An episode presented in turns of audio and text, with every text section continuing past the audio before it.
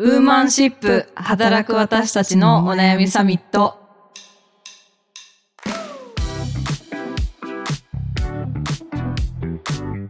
皆さんこんにちはニュースピックス 4E の中道香です川口愛です。この番組はニュースピックス 4E がお届けする次世代を担う女性がリーダーとしての一歩を踏み出せるように女性に関する主要ニュースやリアルなお悩みについて語り合う番組ですはい、今週もよろしくお願いします。よろしくお願いしますマイさん、はいあの産休からカムバックされて、はい。もうどのぐらい経ちます？さ三ヶ月ぐらいとか。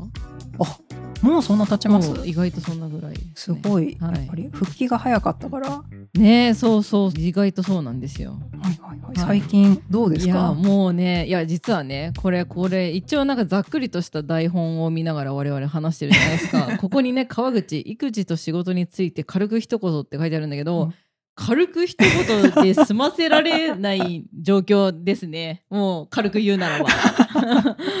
もう大変。みんなすごい。もう私はもうもう世の先人たちにもう本当日々日々本当に素晴らしいですっていうもう尊敬と感謝の意を込めながらもう唱えるぐらいにいや本当に両立をしている人ってまあ両立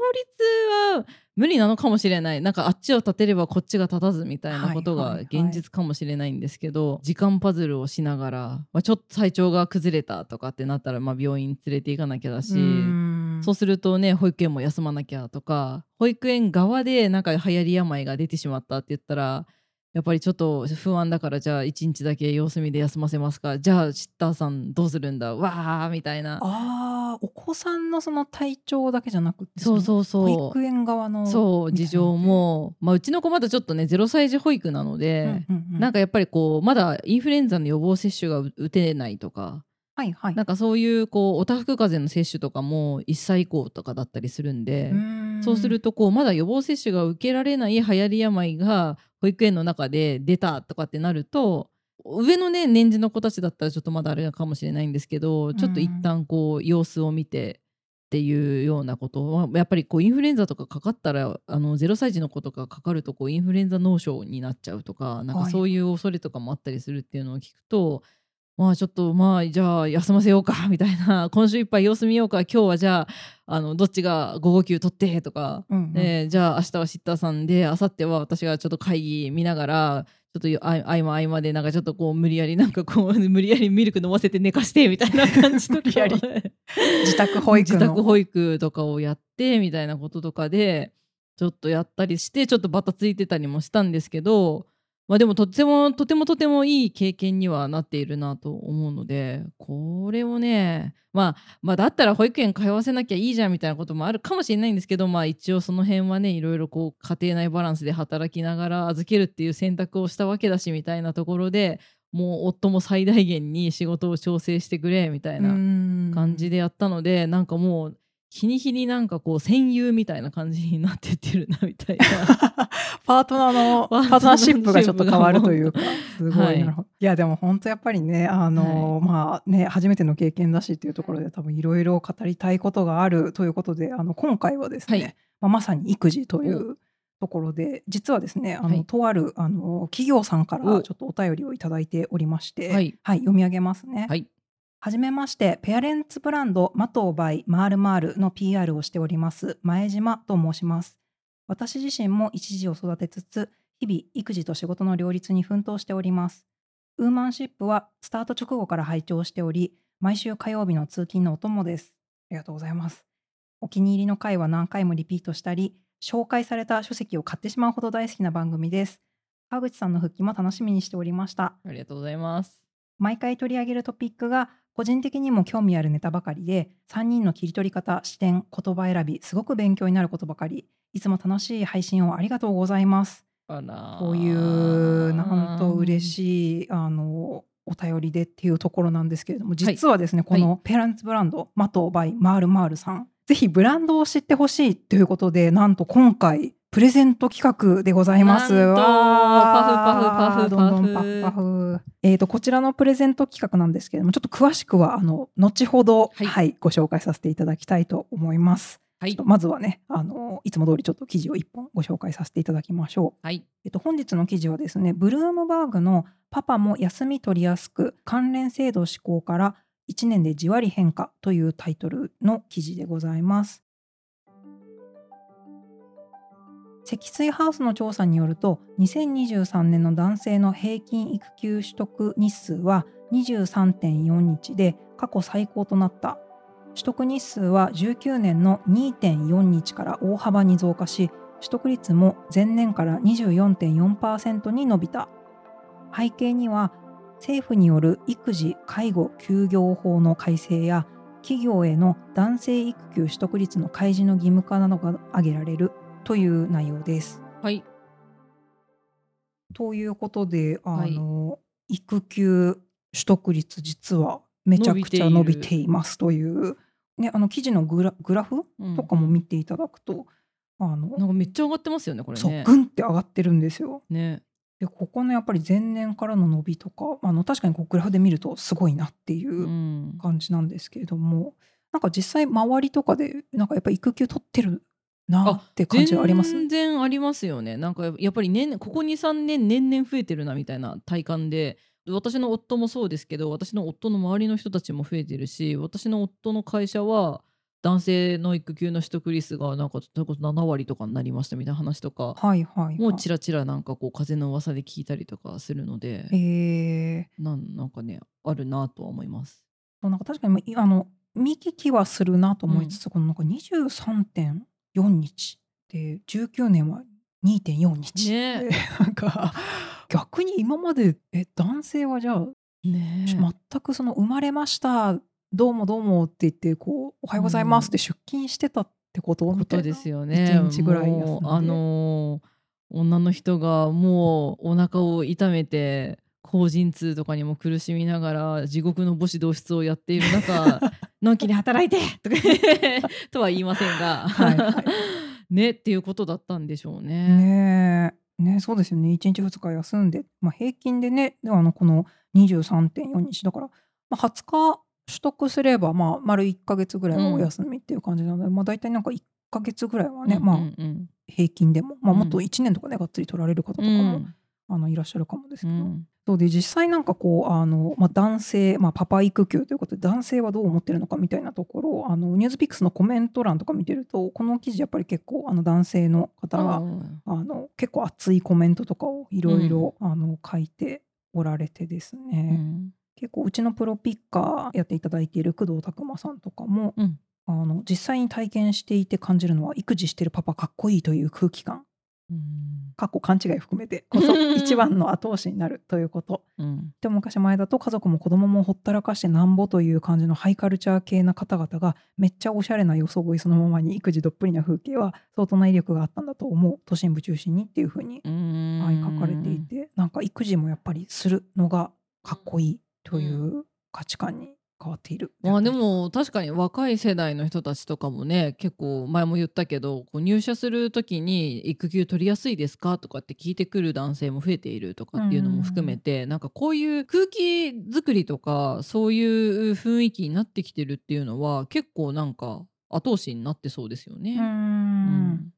でも実際なんかこうお私もすいませんあのこう、まあ、見聞きしてるあのところの情報しかないので、うん。なんかどうなんですか？こうあの出産育児経験者として。まあ1ヶ月ぐらい休んでもらったら。1ヶ月はねもうマストだね。もう本当ごめんなさい。私これね前も言ったけど本当になんか育休を取るのはその家庭それぞれの事情でとかって思ってましたけどもうやっぱり産んでみたらやっぱり1ヶ月もう乗り切るのもう精一杯だなっていう感じでうん。私はまあ夫が4ヶ月休んでくれたんですけどやっぱりなんか100日ぐらいになってようやく慣れてきたなっていう感じがして育児も。やっぱり新生児中は本当にちょっと目を離したらそれこそなんか命に関わる何かが起きてしまうこともまあおかしくはないとか例えばこう布団とかすらもちょっとなんかこう顔にかかってたらなんか窒息してしまうのかとかなんか目が離せそうそうそう。なんかそう自分たち親たちも結構ナイーブになってたりとかもするのではい、えー慣れない育児の中でみたいな感じなんですけどやっぱり100日ぐらいに経ってくると、まあ、中にはあのうちの子もそうだったんですけど首が座り始めたりとかして身体的にもそんなによ弱くなくなってくるというか。そうなってくると、まああのなんかちょっと落ち着いてきたかなみたいな感じにようやくなったりして、まあ、いいわゆるこう100日なんかお食い初めって言ってこう食べる儀式みたいなこう食べるのに困らないようにみたいなこう、まあ、100日目の儀式とかがあるんですけど、はいはい。そういうことをやるくらいになってきて、まあ、ちょっとなんかほっと一息つけるくらいかなみたいな感じを私は個人的にそう思っていたのと割とまあ周りの友達とかとも話していてやっぱ100日ってちょっとこう一区切りだよねみたいな感じの人の意見も多いので。うんまあ、そまあそれぐらい取ってほしいなみたいな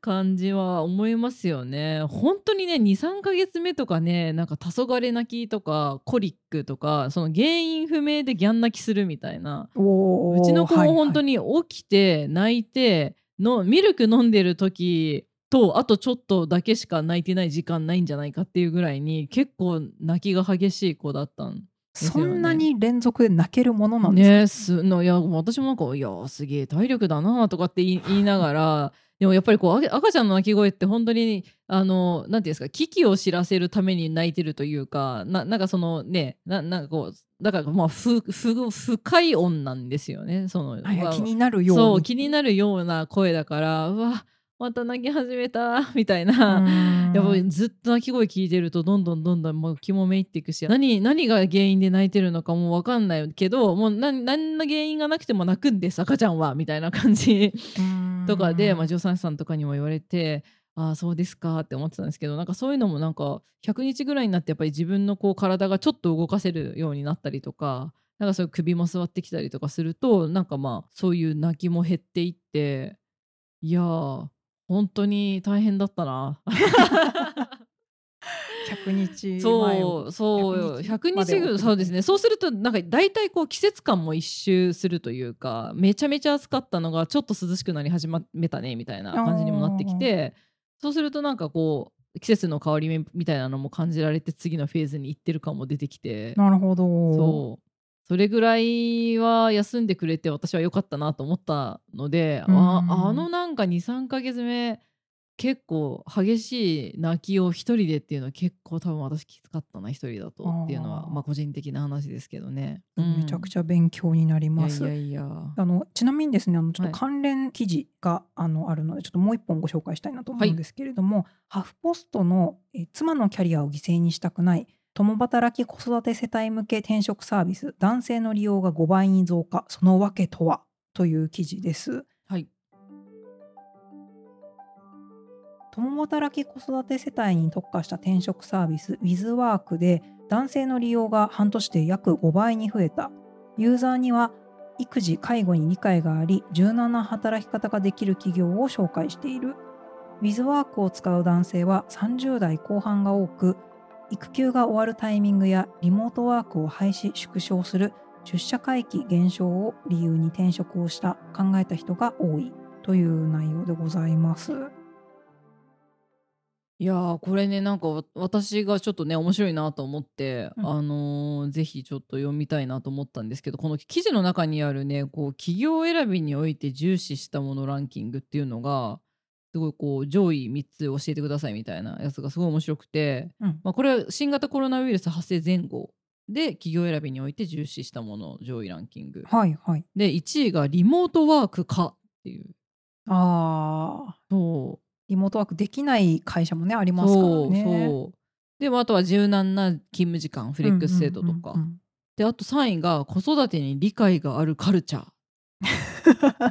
これすごいなんか企業外側から見ててね。測るの難しいですね。いやすごいなんか仕事へのやりがいいみたいなことはもちろんあるとは思うんですけどまあやっぱりこう両立して働きたい人の働き方は、まあ、こういったところが重視されてこそななんだなっていうのはね思いましたね。んなるほど、うん。やっぱりそれだけね働き方の部分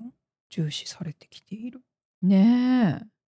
すごいですね。え。いやでもやっっぱりこう、まあ、私はあの子育てちょっとしてないところもあり、この共働き子育て世帯に特化したっていうところだとちょっと対象外にはなっちゃうんですけど、まあ、普通にやっぱりリモートワークできるかどうかとかってもうやっぱりもしね私がニュースピックスを去るとしても どうしたんだい？いや絶対こう考えちゃうよなというかてか絶対効くよなと思うというか今その、ねはい、ちょっとなんか引っ越ししたいなとか思ってパートナーとそうなんかあの話をしてるんですけどやっぱり、うんあのどこに住むのかっていう私はあの勤務地都内なんですけど、うん。あの夫はあの神奈川の方だったりとかするので、うん。東東京とかに行っちゃうとなんかどっちかの通勤時間がその1時間以上みたいな。なんか湘南とかいいよねとか一緒にちょっとあの郊外へみたいなのも話としたかったんですけどなんかこう今うちオフィス丸の内じゃないですか、はい。いや1時間とかみたいな、ね 往復で2時間取られるとかみたいな、えね。それもしなんかこういや出社回帰だって言って毎日って言われたらいやもうさすがに無理え無理だね。となっちゃうのうで。うん。ん。難しい。でももうさ毎日出社はもう無理じゃないか、うん。そうそうですよね、うん。あとやっぱりあのチームの中でそのリーダー、うん。ユニットリーダーやらせてもらうようになってあの採用の面接とかもずはいはい。っと、あの一次面接とかでうん。お話しするようになったんですけど、こう働き方のところやっぱり聞かれるなというか、リモートなんですか普段？みたいな。どのくらい出社してますか？みたいなのって、まあ、当たり前に結構聞かれてる気がして、うんまあやっぱりそれはねなんかこう、うん。いや毎日出社してますよって言われたらちょっとちょっとね。ひろみますよね。ねなんかあうんあそうなんですねみたいな感じになりますよね。うんまあでもとはいえ結構今なんか出社会期であのね出社マストですっていう企業も増えてきているし、うん。結構私あ朝この間電車に乗ってあこんなに人たくさん復活してきたのかって思ったんですね通勤時間帯ぐらの。はいいはい。ああそっかじゃあ結構じゃあそういうのまあいろいろ入れ替わり出社とかかもしれないんですけど行く人もどんどん増えてきてるなって思うし、まあ、別にその出社するメリットもね全然あるのであれだとは思うんですけどやっぱまあリモートは結構そのそれこそ私も今保育園のお迎えはい、とかのなってくるともう結構リモートじゃないと厳しいなって今どちなみになんかどのぐらいの割合でも結構出社してるイメー結ジあるん構出社もまああの収録とかねある時はあ。会社はい。がやっぱり、あの収録場所になったりするのでそうやって言ってますけどうちの場合は私が週にお迎え夫が週にお迎え1日シッターさんがお迎えっていうもう超絶イーブンみたいな。そうですね。一歩もお互い譲らないみたいになってますね。譲らないみたいな感じでうちはあの親じいじバーバリソースが使えないのであそうジジババリソースが使えないからそういうそういう子育て世帯はなおさらやっぱりほぼリモートはないとうまうくん。でしかもなんていうんですかたまにこう出社とかしても早めに帰って途中からリモートに切り替えるとか、ん。なんかそういったような働き方が大事だなってめちゃめちゃ思いますし、なんかもうでも本当になんかコロナ禍以降どんどんみんな転出していってるっていうか地方に引っ越してる人めっちゃ多くないですか？あうんというなんかイメージすごいあります、ね。なんか周りとかで福岡に移住しましたみたいなすごい。そうそうそう結構まあまあなね地方に移住してる人とかもいるし、なんかもう本当一時なんかハイクラス あの経営者レベルの人たちみんななんか軽井沢か鎌倉に行って引っ越してんじゃないかっていうぐらいに。属世間とはちょっと違うところにねなんか今日くらいに。うそう。でもまあねやっぱりそういう自然とかねうん。に触れ合いたいとかやっぱり子育てにとっていい場所でリモート勤務しながら働きたいっていうところ。だからそのさっき言ってたその上位3つのランキングっていうのは意外となんかもう全部条件としては同じくくりっていうことになるのかなっていうのは思いますよね。うん。リモートワークができて柔軟な勤務時間で子育てに理解があるっていうのはやっぱりそういう全部つながっている。っていうのはねすごい思うところですよね。そうですよねいやでもこの記事タイトルの頭のところに「妻のキャリアを犠牲にしたくない」っても書いてあるのもなんかすごいあもうこういうなんかこう自分の働きやすさももちろんですけど、なんか男性でもねこういう視点なんだなっていううね希望が持てますね。そうですね。これなんかどういうあれなんだろうね。やっぱりはまあでも共働き前提じゃないとまあ家族運営が難しいっていう時代だし。あそっち？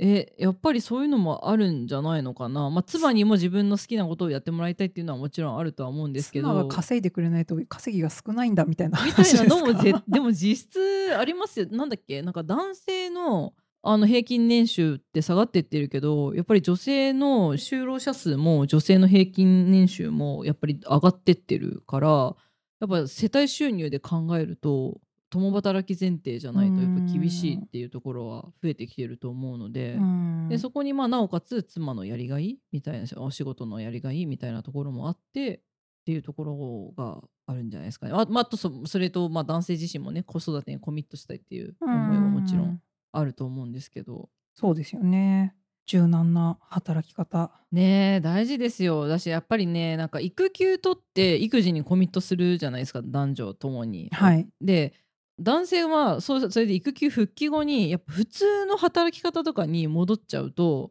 結局育休復帰した後保育園っていう生活が始まってでそこそれのこうお迎えだなんだとかなんかそういうこととかでやっぱりこう交代制にしてやっていかないとダメだしやっぱりお迎えとかが始まってこそ本当の何て言うんですか育児と仕事の両立の環境が始まってこそどうしていくかっていう課題が多いので。うんそうなった時にやっぱりこうリモートとか時間がに融通が利くっていう状況じゃないと結構難しいからなんかこう育休取って終わりみたいな感じが結構多いじゃないですか。そう。じゃなくってみたいなそっからなんで本番はみたいな。感じで「おうおう育休3ヶ月取ってきたなよしよしじゃあお前もっと働け」みたいなことじゃないんだよみたいな。今までの生活に戻るわけじゃねないってことですよね。そう。そう。そうなんですよ。確かに。そう。だから育休中に育休後どういうふうに働いていくかみたいなのを考えてたりとか相談してたりしながら出社マストで厳しそうだったら転職リモートができるところに転職とかなのか育休後に子育てをしながらどうやって働いていくかっていうことを前提で考えるための育休なのかなっていう。うん。そうですね。やっぱ休めるのも大事だし、まあ、その後の働き方にねちゃんとこう選択肢があるみたいなところはもう多分これは当事者のこうねうん。方々っていうよりももう組織とか企業うん、経営側とかはね考えなきゃいけないことだと、うん、思うの本当にそうで思います。これを聞かれている、うん。はい、人事あの経営層の方々は、ね。その旨お忘れなきよう。に、ねえ。急に、まあそういうところやっぱり柔軟に対応できる方が、まあ、いろんな人を、ね、あの採用とかでも獲得できる、うん。あの可能性が上がるので、うん。まあ、やった方が、まあ、企業にとってもいいことですよね、うん。多分。そう思います。うん。ありがとうございます。ではここですいません。冒頭にちらりとだけはい。お話しさせていただいた、 MATO by MARLMARLさんのプレゼント企画についてでございます。はい、 MATO by MARLMARLってマールマールさんはい、めっちゃ有名ですよ、はいこれは。スタイを愛用しております。スタイよよだれかけよだれよだれかけはいを愛用しておりまして、結構あれですよね出産祝いとかで結構デザインが可愛かったりとかはいはいはい。するので、出産祝いで私もいただいたんですけどはいすごい可愛いはい、そのあのマールマールさんがまあ手掛けていらっしゃるそのマトというあのブランドのあのプレゼント企画ということでちょっと私の方からあのご紹介させていただきます。はーいあのマトの、えっと、ブランドがですね自分らしいスタイルで子育てを楽しむペアレンツのための育児雑貨ブランドという、あのコンセプトになっております。はい。でこのペアレンツのためのっていうのがめちゃめちゃ大事で。いやわかります。どうぞ。はい、このペアレンツをマトさんどうあの定義されてるかというと子育てに携わるすべての人ということで、はい、あのそこを、まあ、ペアレンツっていうところに向けたものづくりと発信をされているブランドさんということです。であの単純にそのこうペアレンツっていうとこうあの、まあ、お母さんお父さんみたいな感じで、なんとなくこうあのパパも使えるユニセックスアイテムみたいなイメージあるかもしれないんですけどそうじゃなくてですねやっぱりあのこの子育てに携わる全ての人っていうことで、まあ、家族の形態とかも多様だったりとか、うん。あとジェンダー感とかも結構尊重してえー社会全体の子育てをするっていう意識の醸成とかを目指すっていうことでそのジェンダーフリーなペアレンツグッズっていうところをまあ目指されている。いやーまさにうまさに私が前から言っているもうちょっと社会視点子育てがねもうちょっと社会視点になってほしいなみたいな。そうですうん。ね社会で子供を育てる。そうそう、ね。自己責任じゃない世界になってほしいなみたいなことはまさにというような感じですね。う。ん。うん。はい、でそこのあの麻藤さんが今取り組まれてるのがそのマザーズバッグからペアレンツバッグの時代へっていうプロジェクトです。あのまあ、マザーズバッグはさすがにあの私もちょっと聞いたことがあったんですけどもペアレンツバッグって言われてあなるほどそういえばなんか何の抵抗もなくマザーズバッグって思っとったっていう。いやー本当にはい、感じであの実はですね今まさに目の前にこのペアレンツバッグ、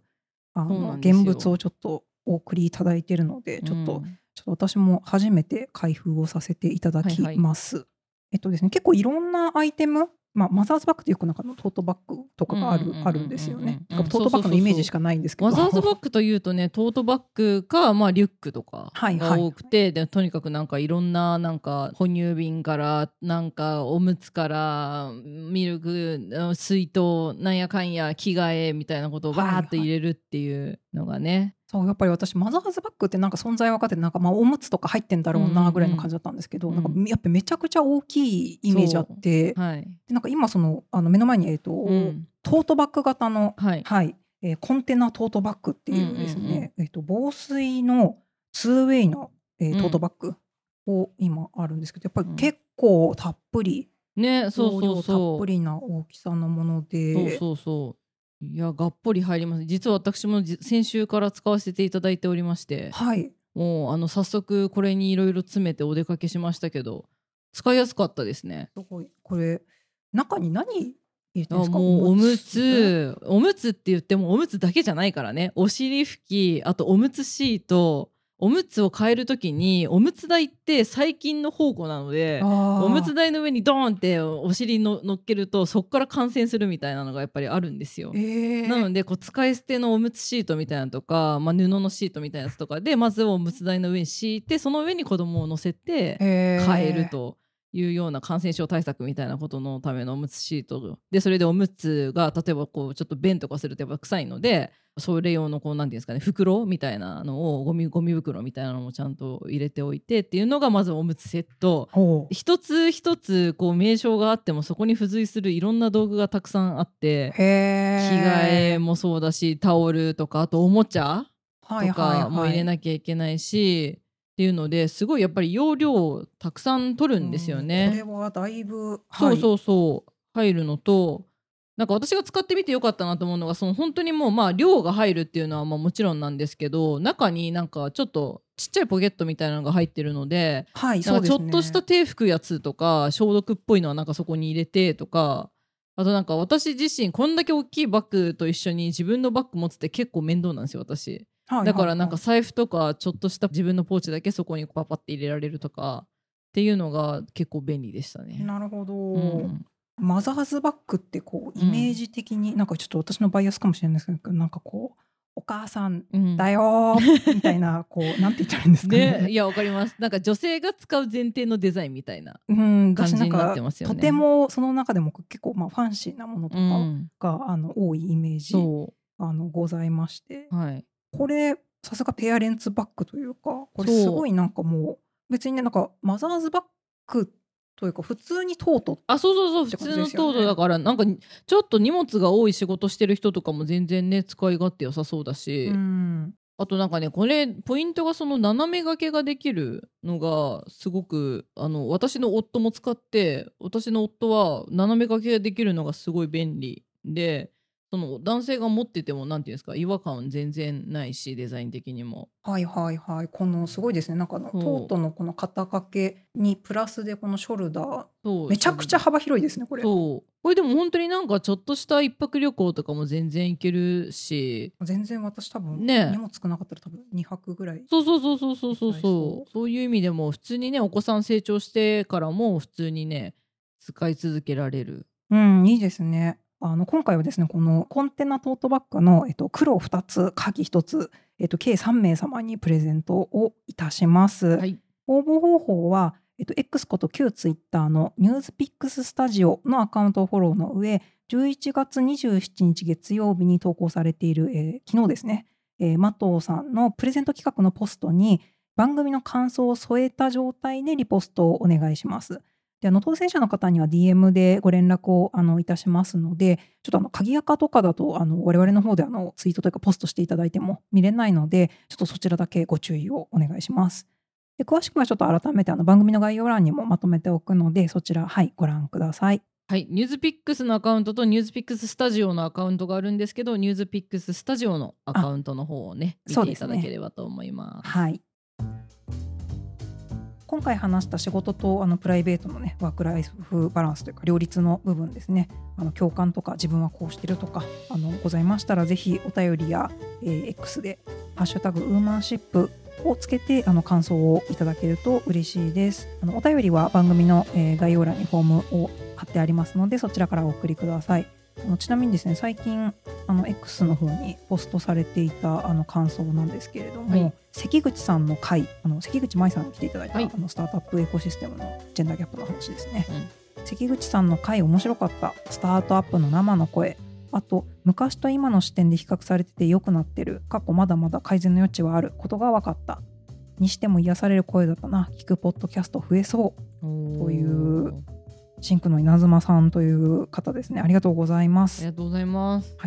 えそれからあのレビューも毎週のお願いですがあのぜひぜひ書いていただけたらと思います、えー Spotify は5段階の星評価 Apple Podcast では5段階の星評価とメッセージをレビューの方にあの文章として書いていただけますあの皆さんがどんなことを考えているか知りたいのでぜひこちらもあのお寄せいただけると嬉しいですはい、今日のテーマなんてね特にねいろいろ皆さん言いたいことがたくさんあるんじゃないのかしらと思うので、そうですねぜひ意見をお伺いしたいです。はいちょっとそこも、はい、今後また番組とかで紹介できたらと思うのでよろしくお願いします。はいはい、それではまた来週ありがとうございました。ありがとうございました。